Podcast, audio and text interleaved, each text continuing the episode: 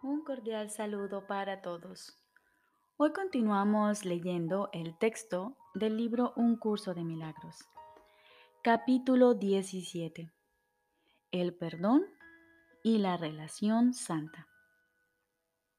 Cuarta parte. Los dos cuadros. Jesús nos dice, Dios estableció su relación contigo para hacerte feliz y ninguna cosa que hagas que no comparta su propósito puede ser real. El propósito que Dios adscribió a cada cosa es la única función que tiene. Debido a la razón que Él tuvo para crear su relación contigo, la función de las relaciones se convirtió para siempre en hacer feliz. Eso es todo. Para satisfacer esta función, te relacionas con tus creaciones del mismo modo en que Dios se relaciona con las suyas. Pues nada que Dios haya creado puede estar excluido de la felicidad. Y nada que Él creó desea otra cosa que extender felicidad tal como su creador lo hizo. Lo que no satisface esta función no puede ser real. En este mundo es imposible crear pero sí es posible hacer feliz. He dicho repetidamente que el Espíritu Santo no quiere privarte de tus relaciones especiales, sino transformarlas. Y lo único que esto significa es que Él reinstaurará en ellas la función que Dios les asignó. La función que tú les has asignado es claramente que no sean fuentes de felicidad. Pero la relación santa comparte el propósito de Dios en lugar de tratar de inventar otro para que lo sustituya. Cada relación especial que has entablado es un sustituto de la voluntad de Dios y glorifica tu voluntad en vez de la suya debido a la ilusión de que son diferentes. Has entablado relaciones muy reales, incluso en este mundo sin embargo, no las reconoces porque has hecho que tus sustitutos predominen de tal manera que cuando la verdad te llama, como constantemente lo hace, contestas con un sustituto. El propósito fundamental de cada relación especial que has entablado es mantener a tu mente tan ocupada que no puedas oír la llamada a la verdad. En cierto sentido, la relación especial fue la respuesta del ego a la creación del Espíritu Santo, pues quien a su vez fue la respuesta de Dios a la separación. Pues aunque el ego no entendía lo que había sido creado, era consciente de una amenaza. Repito, pues aunque el ego no entendía lo que había sido creado, era consciente de una amenaza. Todo el sistema defensivo que el ego desarrolló para proteger la separación de los avances del Espíritu Santo fue en respuesta al regalo con el que Dios la bendijo, quien mediante su bendición permitió que se subsanase. Esta bendición encierra dentro de sí la verdad de todo y la verdad es que el Espíritu Santo mantiene una estrecha relación contigo porque en Él tu relación con Dios queda restaurada. Tu relación con Él jamás se ha roto porque desde que se produjo la separación, el Espíritu Santo no ha estado separado de nadie. Y gracias a Él, todas tus relaciones santas han sido cuidadosamente preservadas para que sirvan al propósito que Dios te dio. El ego siempre se mantiene alerta por si surge cualquier amenaza.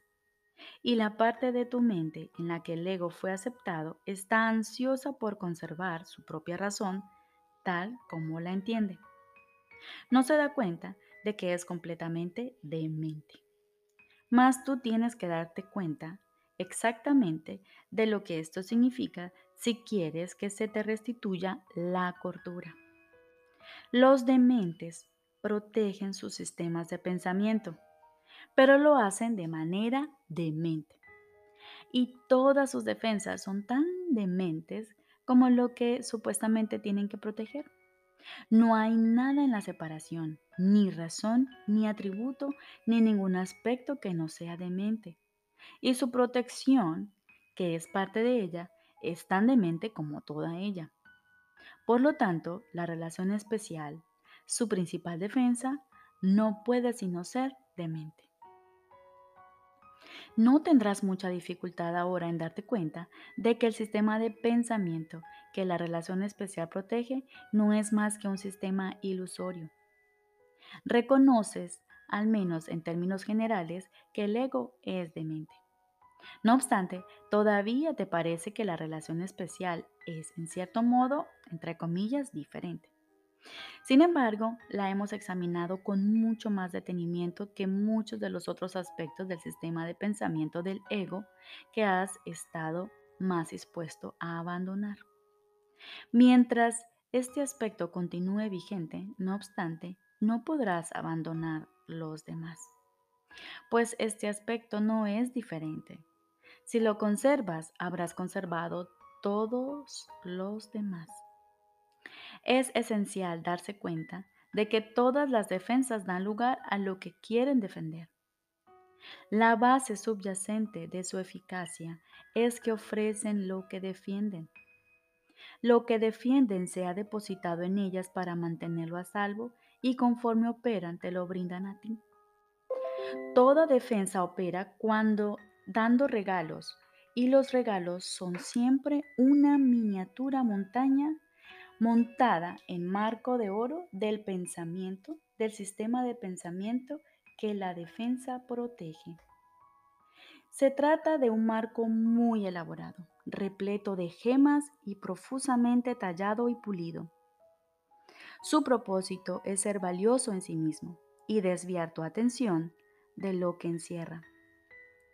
Mas no puedes tener el marco sin el cuadro. Las defensas operan para hacerte creer que sí puedes. La relación especial te ofrece el marco más imponente y falaz de todas las defensas de las que el ego se vale. Su sistema de pensamiento se ofrece aquí rodeado por un marco tan recargado y elaborado que el cuadro casi desaparece debido a la imponente estructura del marco. En el marco van entretejidas toda suerte de fantasías de amor quiméricas y fragmentadas, engarzadas con sueños de sacrificio y vanagloria, y entrelazadas con hilos dorados de autodestrucción. Repito, en el marco van entretejidas toda suerte de fantasías de amor quiméricas y fragmentadas, engarzadas con sueños de sacrificio y vanagloria, y entrelazadas con hilos dorados de autodestrucción. El brillo de la sangre resplandece como si de rubíes se tratase, y las lágrimas van talladas cual diamantes que refulgen tenuentemente a la luz mortecina en que se hace el ofrecimiento. Examina el cuadro no dejes que el marco te distraiga. Este cuadro se te ofrece para que te condenes y si lo aceptas creerás estar condenado. No puedes conservar el marco sin el cuadro. Lo que valoras es el marco, pues en él no ves conflicto. No obstante, el marco no es más que la envoltura del regalo de conflicto. El marco no es el regalo. No te dejes engañar por los aspectos más superficiales de ese sistema de pensamiento, pues en ellos se encierra todo el sistema en sí, sin excluir ningún aspecto. En este regalo rutilante habita la muerte. No permitas que tu mirada se pose en los destellos hipnóticos del marco. Mira el cuadro y date cuenta de que lo que te ofrece es la muerte. Por eso es por lo que el instante santo es tan importante para la defensa de la verdad. La verdad en sí no necesita defensa, mas tú necesitas ser defendido contra tu aceptación del regalo de muerte. Cuando tú, que eres la verdad, aceptas una idea tan peligrosa para la verdad, la amenaza con su destrucción. Repito, cuando tú, que eres la verdad, aceptas una idea tan peligrosa para la verdad, la amenazas con su destrucción. Y ahora se te tiene que defender para poder así conservar intacta la verdad. El poder del cielo, el amor de Dios, las lágrimas de Cristo y la alegría de su Espíritu Eterno son convocados para defenderte de tu propio ataque. Pues tú los atacas al ser parte de ellos y ellos tienen que salvarte, pues se aman a sí mismos. El instante santo es una miniatura del cielo que se te envía desde el cielo. Es también un cuadro montado en un marco. Mas si aceptas este regalo, no verás el marco en absoluto, ya que el regalo solo puede ser aceptado cuando estás dispuesto a poner toda tu atención en el cuadro. El instante santo es una miniatura de la eternidad. Es un cuadro de intemporalidad montado en un marco de tiempo. Si te concentras en el cuadro, te darás cuenta de que era únicamente el marco lo que te hacía pensar que era un cuadro. Sin el marco, el cuadro se ve como lo que representa. Pues de la misma manera en que todo el sistema de pensamiento del ego radica en sus regalos, del mismo modo el cielo en su totalidad radica en ese instante que se tomó prestado de la eternidad y se montó en el tiempo para ti. Se te ofrecen dos regalos. Cada uno de ellos es un todo en sí mismo y no puede ser aceptado parcialmente. Cada uno de ellos es un cuadro de todo lo que puedes tener, aunque desde una perspectiva muy diferente. No puedes comparar su valor comparando el cuadro de uno con el marco del otro. Debes comparar únicamente los cuadros, pues de otro modo la comparación no tendría ningún sentido. Recuerda que el cuadro es lo que constituye el regalo y solo sobre esta base eres realmente libre de elegir. Contempla los cuadros, contempla los dos. Uno es un cuadro diminuto, difícil de ver bajo las pesadas sombras de su enorme y desproporcionado marco. El otro tiene un marco liviano, está colgado en plena luz y es algo maravilloso de contemplar debido a lo que es. Tú que has tratado tan arduamente y todavía sigues tratando de encajar el mejor cuadro en el marco equivocado y combinar de este modo lo que no puede ser combinado. Acepta lo que sigue y regocíjate por ello. Cada uno de estos cuadros está perfectamente marcado de acuerdo con lo que representa. Uno de ellos está enmarcado de forma que el cuadro esté desenfocado y no se pueda ver. El otro de forma que su cuadro se vea con perfecta claridad. El cuadro de muerte y de tinieblas se hace cada vez menos convincente según logras dar con él entre todo lo que lo envuelve. A medida que se expone a la luz, cada una de las piedras inertes que en la oscuridad parecían brillar desde el marco, dichas piedras se vuelven opacas y sin vida, y cesan de desviar tu atención del cuadro. Y por fin miras al cuadro en sí, viendo finalmente que sin la protección del cuadro no tiene sentido. El otro cuadro tiene un marco muy liviano, pues el tiempo no puede contener la eternidad. No hay nada en él que te pueda distraer. El cuadro del cielo y de la eternidad se vuelve más convincente a medida que lo contemplas. Y ahora, después de haberse hecho una verdadera comparación, puede por fin tener lugar una transformación de ambos cuadros.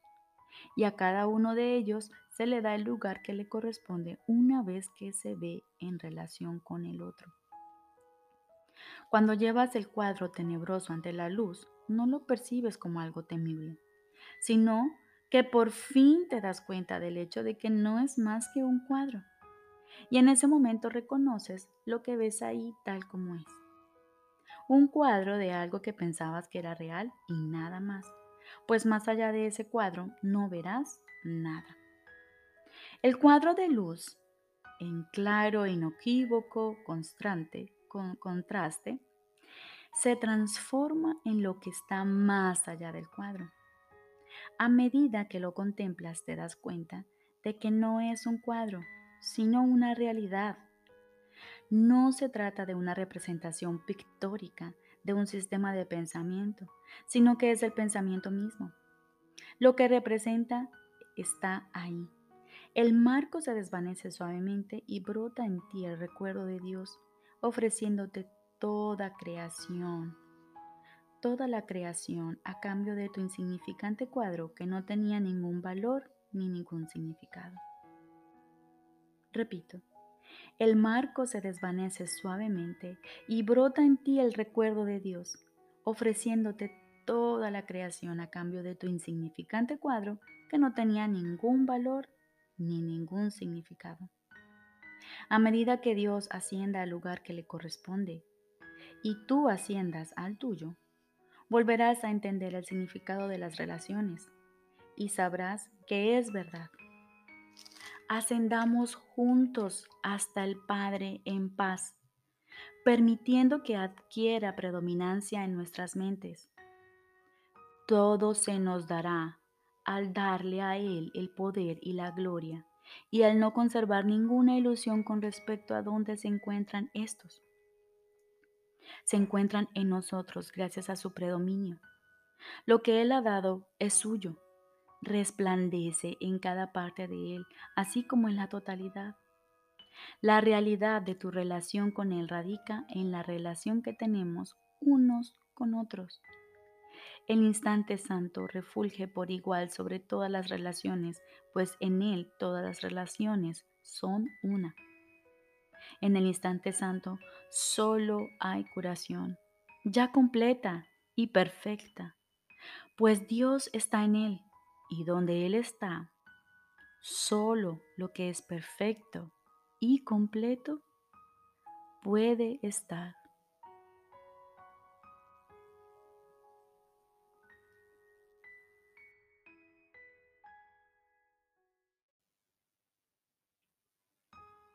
Ahora continuamos con el libro de ejercicios. Lección número 138. El cielo es la alternativa por la que me tengo que decidir. En este mundo, el cielo es algo que se elige porque en este mundo se cree que hay alternativas entre las que se puede elegir. Pensamos que todas las cosas tienen un opuesto y que elegimos lo que queremos. Si el cielo existe, tiene que haber también un infierno, pues es mediante contradicciones como construimos lo que percibimos y lo que pensamos que es real. La creación no conoce opuestos, pero aquí la oposición es parte de lo que es, entre comillas, real. Esta extraña percepción de la verdad es lo que hace que elegir el cielo parezca ser lo mismo que renunciar al infierno. En realidad no es así. Mas lo que es verdad en la creación de Dios no podrá ponerse de manifiesto aquí hasta que no se refleje en ninguna forma que el mundo pueda entender. La verdad no puede arribar allí donde solo podría ser percibida con miedo. Esto solo constituiría el error de que la verdad puede ser llevada ante las ilusiones. La oposición le niega la bienvenida a la verdad y ésta no puede hacer acto de presencia. Elegir es obviamente la manera de poder escapar de lo que aparentemente son opuestos.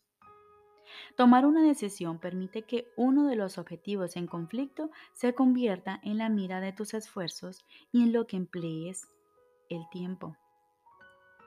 Si no tomas una decisión, desperdicias el tiempo y tus esfuerzos se disipan.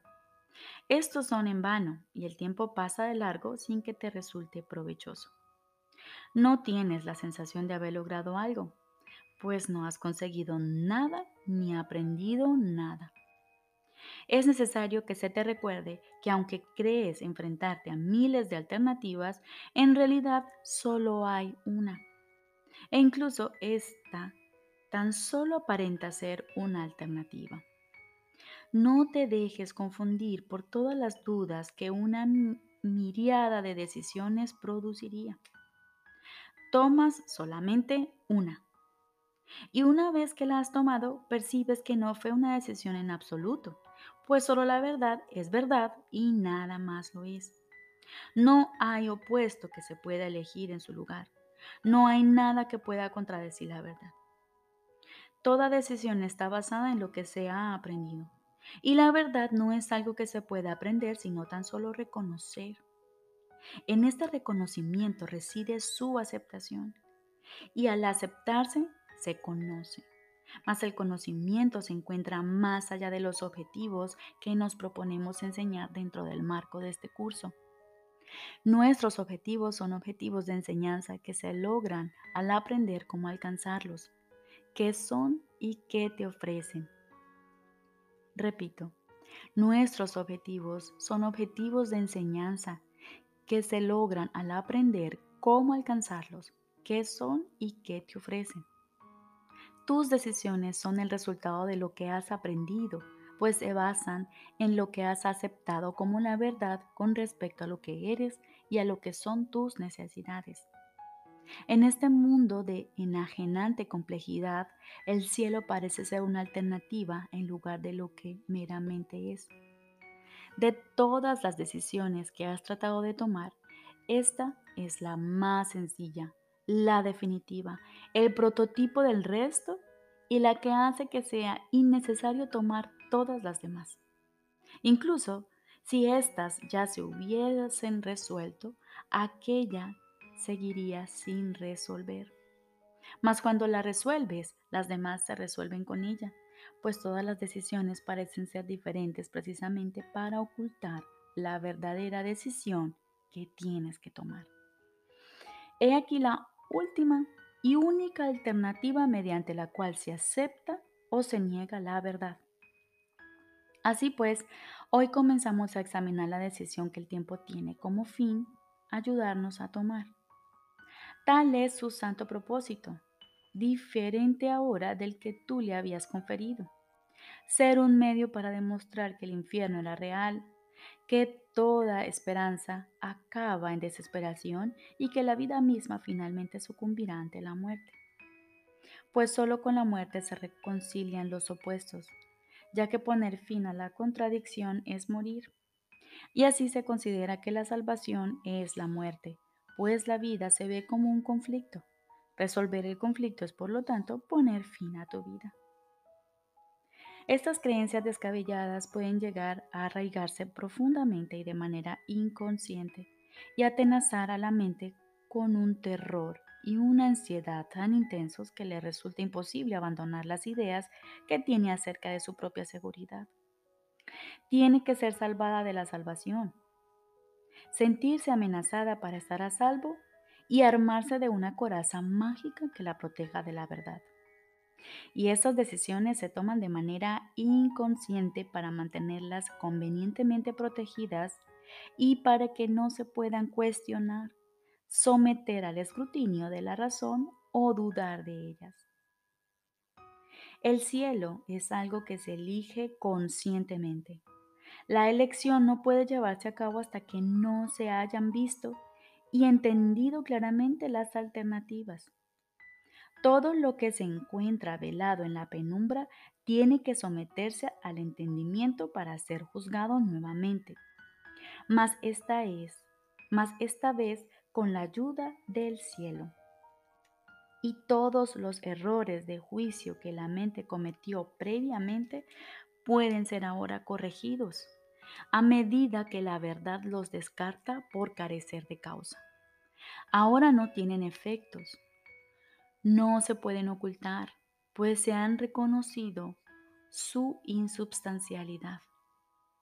Que el cielo se elegirá conscientemente es tan seguro como que se dejará de tenerle miedo al infierno una vez que se le saque de su escudo protector de inconsciencia y se le lleve ante la luz. ¿Quién podría decidir entre lo que ve claramente y lo que no reconoce? Por otra parte, ¿quién podría dejar de elegir entre dos alternativas si ve que solo una de ellas es valiosa y que la otra carece de valor al no ser más que una fuente imaginaria de culpabilidad y de dolor? ¿Quién podría titubear al llevar a cabo una elección como esa?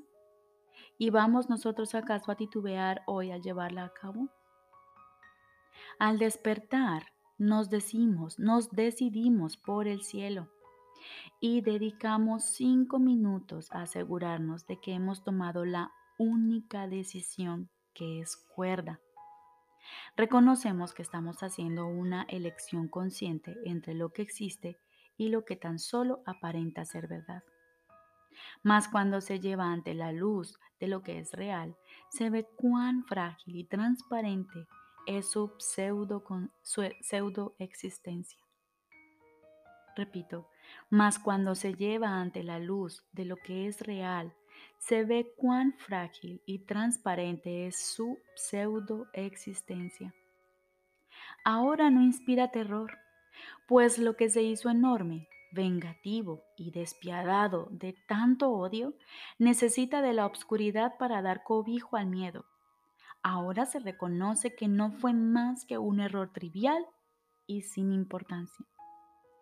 Antes de irnos a dormir esta noche, reafirmaremos la elección que habremos estado llevando a cabo cada hora. Y ahora dedicaremos los últimos cinco minutos de nuestro día a la decisión que tomamos al despertar. Con el pasar de cada hora, hemos reafirmado nuestra elección con un breve momento de quietud dedicado a mantener la cordura. Y finalmente concluiremos el día con lo que sigue a continuación, reconociendo que solo elegimos lo que realmente queremos. El cielo es la alternativa por la que me tengo que decidir. Me decido por el ahora y no cambiaré de parecer pues es lo único que quiero. Repito, el cielo es la alternativa por la que me tengo que decidir. Me decido por el ahora y no cambiaré de parecer, pues es lo único que quiero. Recordemos, lección número 138. El cielo es la alternativa por la que me tengo que decidir. Hoy, al despertar, a primera hora de la mañana, nos decidiremos conscientemente por el cielo. Dedicaremos cinco minutos a asegurarnos de esa decisión. Y al final del día, vamos a ratificar esa decisión Vamos a darnos cinco minutos al finalizar la noche para confirmar que hemos elegido el cielo. Confirmar aquello que nos hemos repetido durante el día, a cada hora. El cielo es la alternativa por la que me tengo que decidir. Me decido por él ahora y no cambiaré de parecer, pues es lo único que quiero. El cielo es la única alternativa por la que me tengo que decidir. Me decido por él ahora y no cambiaré de parecer, pues es lo único que quiero. Les deseo un feliz día.